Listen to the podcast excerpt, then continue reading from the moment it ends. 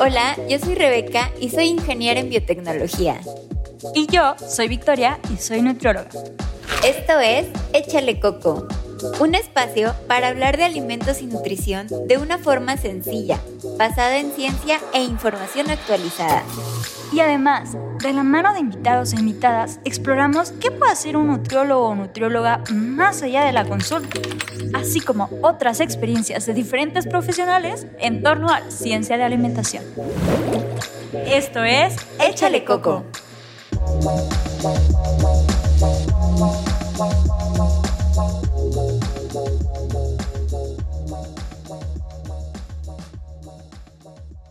Hola y bienvenidos a Échale Coco. Los saluda Rebeca y el día de hoy vamos a tener a un invitado muy especial y vamos a tener una conversación muy interesante sobre nutracéuticos. Para ello, invitamos al doctor Jesús Santana Galvez. ¿Cómo estás, Jesús? Hola, Rebeca.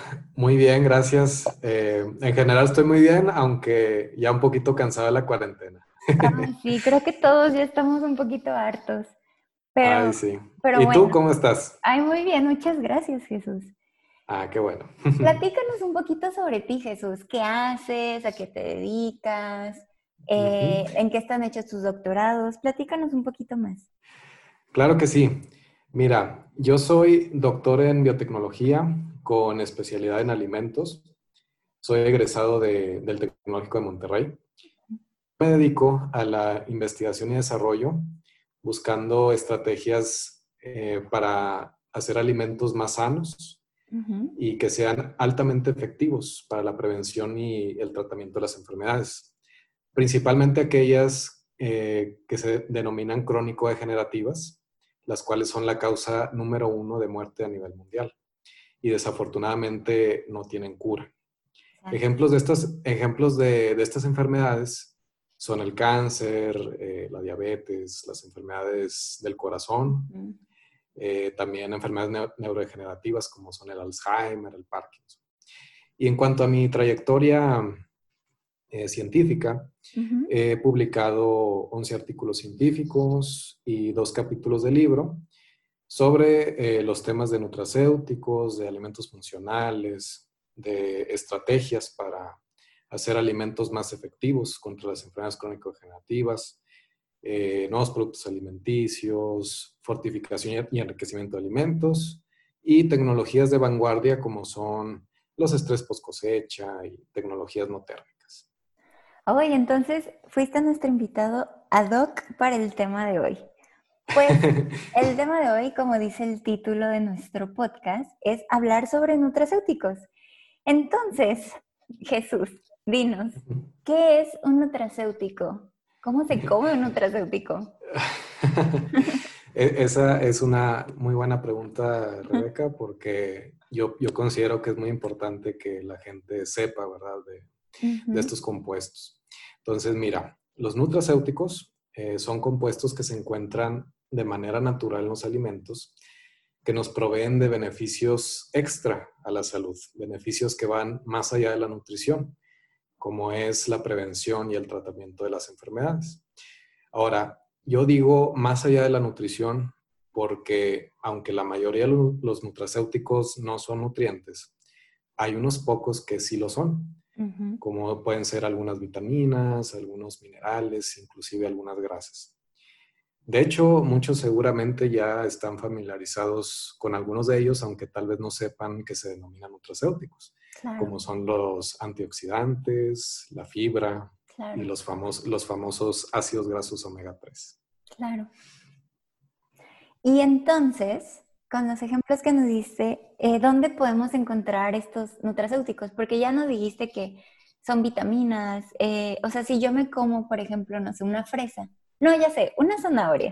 Si yo me como una zanahoria, eh, siempre dicen que, ay, que es bueno para la vista, ay, que es bien bueno porque tiene, eh, te ayuda a la microbiota, y este, es como una verdura estrella, ¿no? Dentro de nuestra zanahoria podemos encontrar nutracéuticos, ¿no? Dinos tú un ejemplo de, de qué nutracéuticos podemos encontrar, por ejemplo. Ok, mira, en el caso de la zanahoria, eh, podemos encontrar Eh, lo que es el ácido clorogénico es, es, un nutracéutico que está en el grupo ahí de los fenólicos, que pues más adelante puedo explicar un poquito más de eso. Claro. Tenemos eh, el más así importante de, todo es el beta caroteno. Este eh, está en la familia de los carotenoides y eh, la, primera importancia del beta caroteno es que una vez que lo consumimos se convierte a vitamina A, que es la vitamina más importante en la nutrición humana.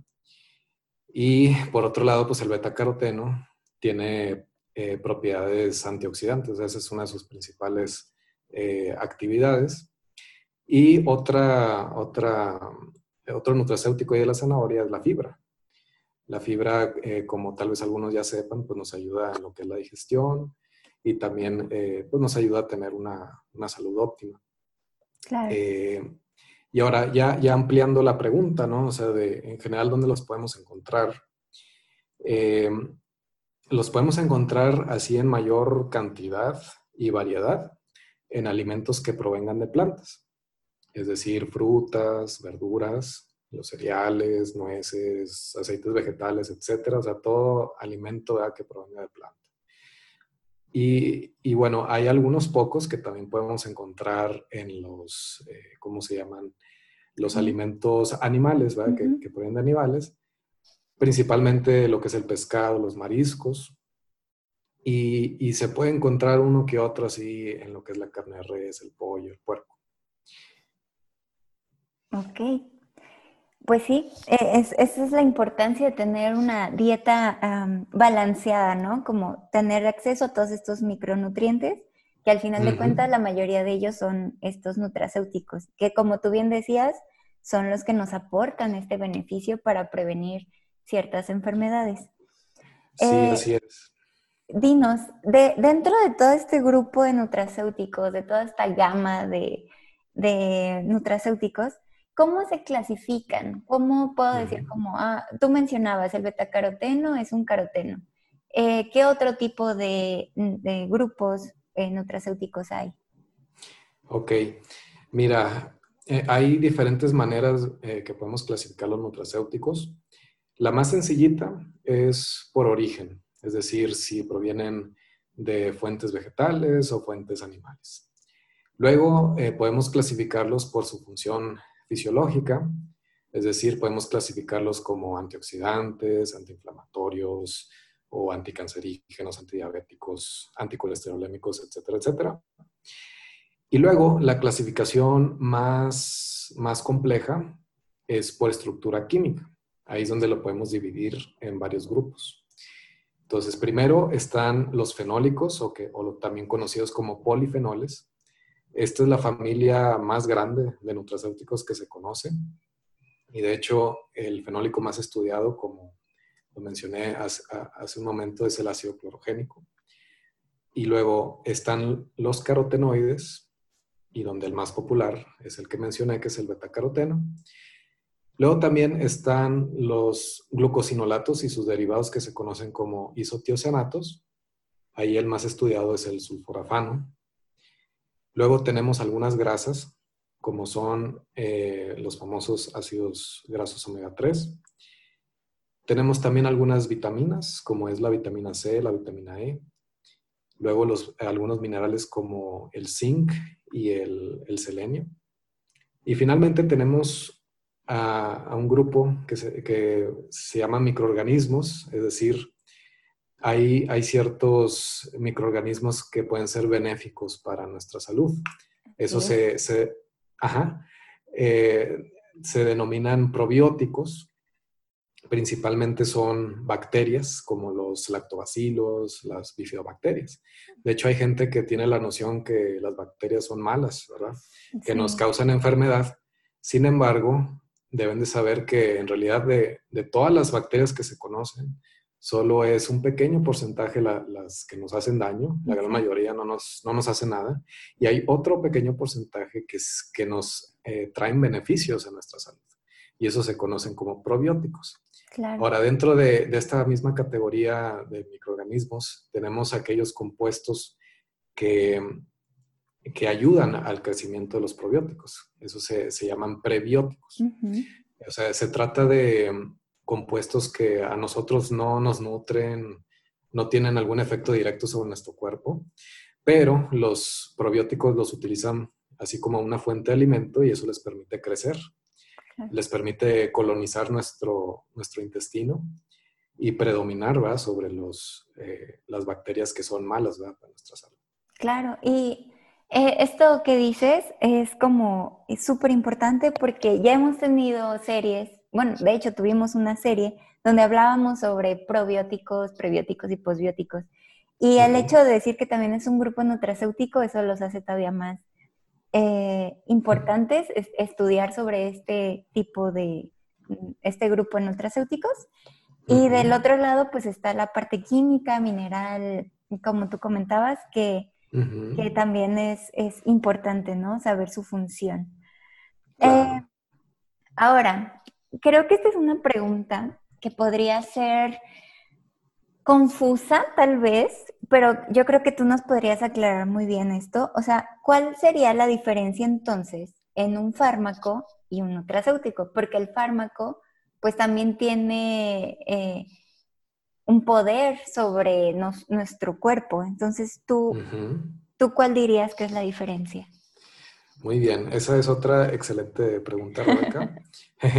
Mira, primero te voy a platicar eh, la noción actual que se tiene, ¿no? De qué es un fármaco y qué es un nutracéutico. Entonces, mira, un fármaco se considera como un compuesto eh, que sea natural o sintético, que tiene el propósito de curar o aminorar los síntomas de una enfermedad. Una de sus principales características es que son de alta actividad, es decir, que yo requiero de bajas dosis para obtener un efecto en el cuerpo. También eh, están diseñados para provocar efectos específicos en el cuerpo. Por ejemplo, matar una bacteria, o disminuir el colesterol, la presión arterial, etc. Otra, otra característica muy importante es que generalmente se obtienen de fuentes no alimenticias. Hay algunas excepciones, por ejemplo la cafeína, que esa se obtiene del café, pero la gran mayoría de los fármacos se obtienen de fuentes no alimenticias. Y, y también una característica fundamental es que están diseñados para que lleguen intactos a, la parte del cuerpo que nos interesa. Por, lo que, por lo que en general los fármacos se consideran eh, apropiados, altamente efectivos contra el tratamiento de las, eh, de, perdón, para el tratamiento de las enfermedades. Y ahora, en el caso de los nutracéuticos, una de las principales diferencias es que provienen de alimentos. Y, y ya comparándolo con las las eh, características de los fármacos, la mayoría de los nutracéuticos son de baja actividad, es decir, que se requieren de altas dosis. Yo necesito consumir mucho el nutracéutico para poder tener un efecto en el cuerpo. Otra, otra diferencia importante es que no provocan efectos específicos en el cuerpo. Eh, en, realidad, un, solo nutracéutico puede tener múltiples actividades. Por ejemplo, el ácido clorogénico ese se ha visto que tiene eh, actividad ah, antidiabética, antioxidante, antihipertensiva, es decir, que ayuda a bajar la presión arterial, inclusive puede tener eh, un efecto eh, de control de peso, o sea, que puede ayudar a bajar de peso o que puede evitar ganar el peso. Y luego, una, otra así característica importante es que como se consumen de, forma natural, así a través de los alimentos, pues no, no están diseñados eh, en muchos casos para llegar intactos a, la, a, la, parte del cuerpo que nos interesa. O sea, es decir, puede variar mucho la, la manera en que, en que cada persona procese al nutracéutico. Entonces, por estas características, los nutracéuticos se consideran más adecuados para la prevención eh, de las enfermedades, pero eh, cabe señalar que sí pueden ser también auxiliares en el tratamiento porque, como bien lo mencioné anteriormente, los nutracéuticos tienen también propiedades terapéuticas contra las, enfermedades. Entonces, pudieran ayudar a, a minorar síntomas, a requerir menos medicamento, o tener menos efectos secundarios. Claro. Ahora, todo esto que acabo de platicar es la noción actual que se tiene ¿no? de un fármaco nutracéutico, pero sobre todo la noción que se tiene de un nutracéutico puede cambiar si se implementan las estrategias adecuadas. Eh, algo que si nos da tiempo podemos discutir eh, más adelante.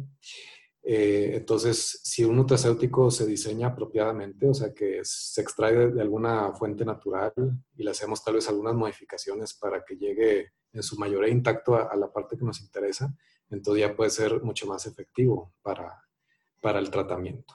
Claro, eso es súper interesante. Creo que es un área de oportunidad muy grande para todo el tema de nutracéuticos.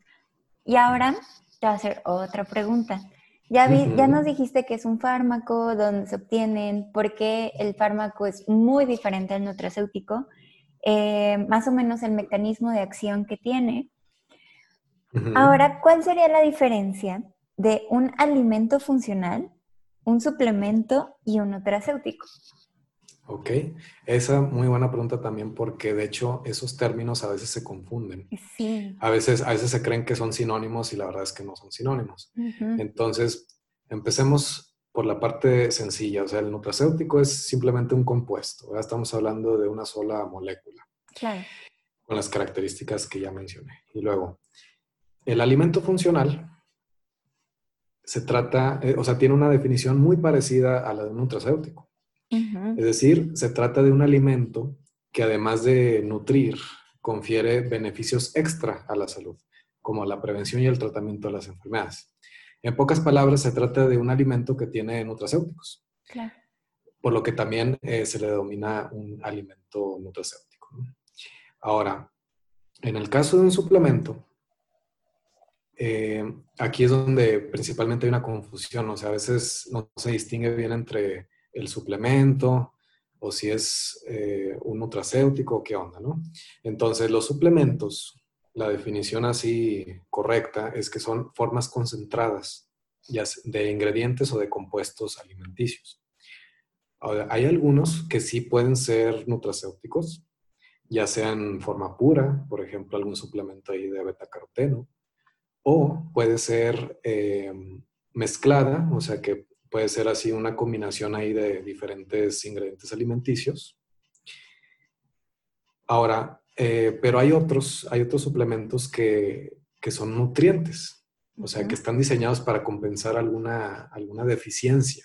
Sí, como el nombre lo dice, ¿no? Que es suplir la alimentación. Ajá, exactamente, o sea que de hecho, es la, mayoría de los suplementos tienen ese objetivo, o sea, compensar alguna deficiencia de algún nutriente. Entonces, por ejemplo, vemos suplementos de calcio, o suplementos ahí de proteína para los deportistas, etcétera, etcétera.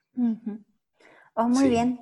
Entonces, ah, podríamos decir que para hacer esto más, eh, un resumen. El fármaco, así a grandes rasgos, el fármaco es apropiado para el tratamiento, está diseñado para el tratamiento y el nutracéutico es más para la prevención o, o el co-tratamiento de alguna enfermedad. Ah, perfecto. Y el alimento funcional o superfood es el alimento completo que tiene nutracéuticos y el suplemento es, es un producto que está diseñado justo para suplir algún, ah, alguna deficiencia, como tú bien comentabas, y a veces puede o no contener nutracéuticos. Exactamente. sí, esa sería así como la, las definiciones más sencillas. Perfecto.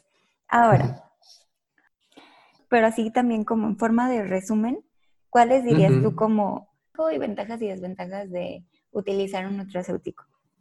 Sí, mira, pues una de sus principales ventajas es que son más baratos, son más baratos que los fármacos. Podemos encontrarlos así sencillamente en los alimentos. Y aparte, eh, pues nos ayudan a tener una salud óptima, o sea, en la prevención de las enfermedades. Y pueden, eh, eh, como lo mencioné anteriormente, ser auxiliares en el tratamiento. Claro. Ahora, hay, hay una ventaja muy importante que quiero señalar los nutracéuticos, es que, eh, como mencioné, son más aptos para la prevención. Eh, yo lo puedo consumir así de manera natural, así de los alimentos, entonces los puedo consumir de manera prolongada y eso me va a ayudar a prevenir enfermedades. Y ahora, ¿cuál es la ventaja de prevenir una enfermedad eh, en comparación con tratar una enfermedad? pues la principal ventaja es que la prevención es muchísimo más económica que tratar una enfermedad. Entonces, em, así para, para, ponerlo así en perspectiva, si yo me llevo a enfermar de alguna enfermedad crónico-degenerativa, como es el cáncer o la enfermedad del corazón, el costo puede ser de millones de pesos, y no estoy exagerando, o sea, son millones de pesos los que puede uno invertir, ya sea uno como paciente o la aseguradora o el gobierno, alguno de ellos va a tener que invertir millones de pesos para poder tratar la enfermedad. En cambio, la prevención, eh, pues su costo es, es mínimo, es mínimo. Por ejemplo, eh, puedes hacer simplemente un cambio de dieta que realmente no cuesta nada en cuestiones de, dinero, o sea, nada más cambias tu dieta a algo más sano. Claro. Eh, puedes, puedes, hacer ejercicio, que inclusive el ejercicio eh, lo puedes hacer en tu casa, o sea, ni siquiera tienes que gastar en algún gimnasio. Y si gastas en algún gimnasio, pues el costo sería alrededor de 5 mil o 6 mil pesos al año. 500 así 500 pesitos al mes. Entonces, comparemos esos 5 mil pesos contra los millones que gastaríamos al tratar de curarnos. Entonces, la prevención es muchísimo, muchísimo más atractiva. Y ahí es donde los nutracéuticos este, juegan un rol muy importante. Y esto es algo, creo que muy importante para todos los que nos están escuchando como nutriólogos. Eh, saber sobre nutracéuticos puede hacer todavía más rico el tratamiento hacia su paciente o podría ser, eh, si es una persona saludable la que va con ustedes, pudieran todavía mejorar eh, alguna prevención, si es que saben que tiene algún familiar con alguna enfermedad crónico-degenerativa. Y para los ingenieros en tecnología de alimentos o biotecnólogos, si les interesa más el área de alimentos, de nutrición, esta es una muy buena oportunidad para generar productos que den ese beneficio, que hablaremos de eso más adelante, claramente. Sí, así es. De hecho, eh, hay nada más para complementar, en la parte de nutracéutico es un mercado que va creciendo. Entonces, eh, sí, para aquellos que están interesados en la parte de alimentos, una parte atractiva desde el punto de vista económico son precisamente los, los. Claro. Hasta aquí llegó la parte 1 del capítulo de hoy. Si quieres escuchar la parte 2, dale play en tus plataformas favoritas.